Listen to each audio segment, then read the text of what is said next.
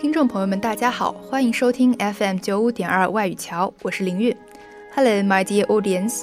This is FM 95.2 English Bridge. My name's Catherine, and as today's radio anchor, I'll guide you guys into a suspense fantasy film Meet Joe Black, 第六感生死缘, which is also full of vintage romance. This is a rather old film. First came out in 1998. It composed a mysterious love between the deaf Joe Black, played by the 34 year old Brad Pitt, and the gorgeous Susan, played by Claire Forlani, who has sparkling brown eyes. I have to admit that Brad Pitt always attracts me, no matter how his anecdotes or tidbits affect him. Back in 1994, he starred in the film Interview with the Vampire the Vampire Chronicles》中文译名《夜访吸血鬼》，together with Tom Cruise. That film still holds a classical and unshakable status when people talk about vampire movies. The process of struggling to find balance between humanity and brutish nature is quite similar in the film Meet Joe Black, which reflects how the death experiences humans' emotions, and finally understands the meaning of love.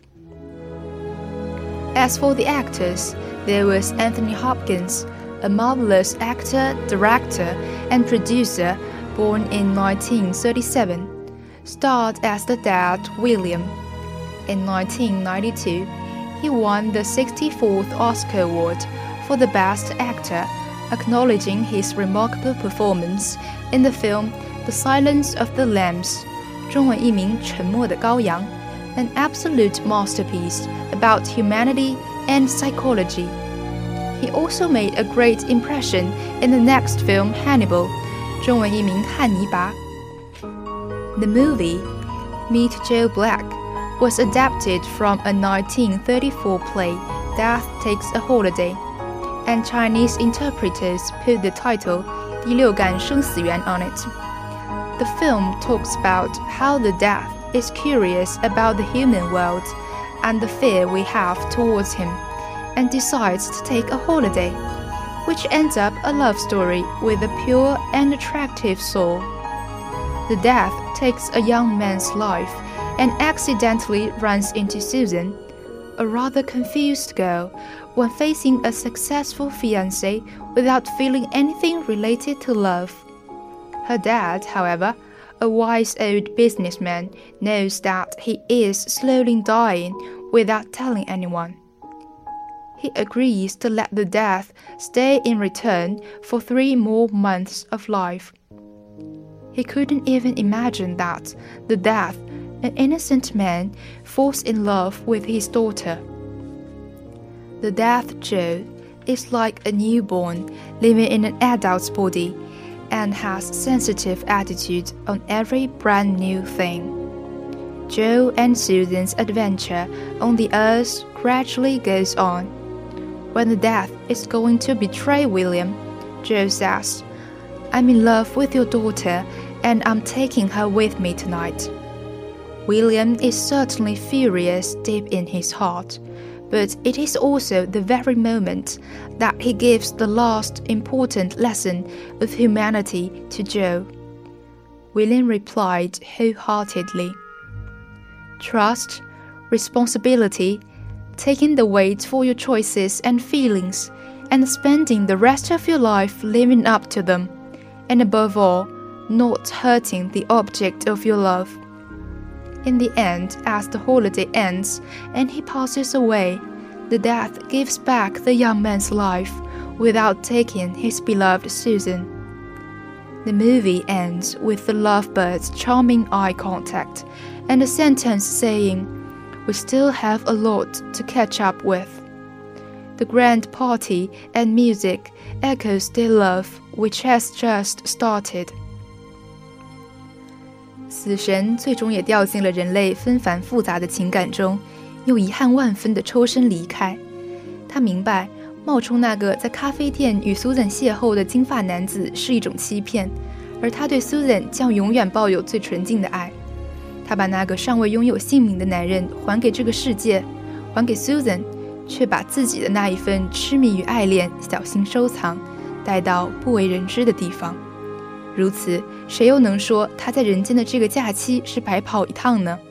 他用三个月学会的东西，远比我们想象的要宏大。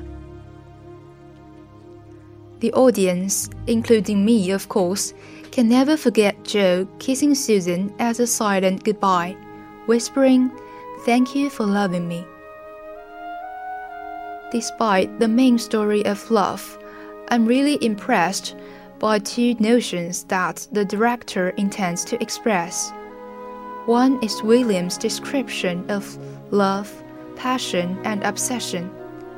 He, as a man who knows his time is running out, tries to enjoy his last days and encourages his daughter to fully pursue true happiness.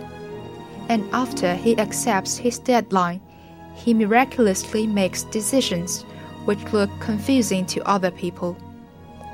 Another is a black woman's reaction when she met the death.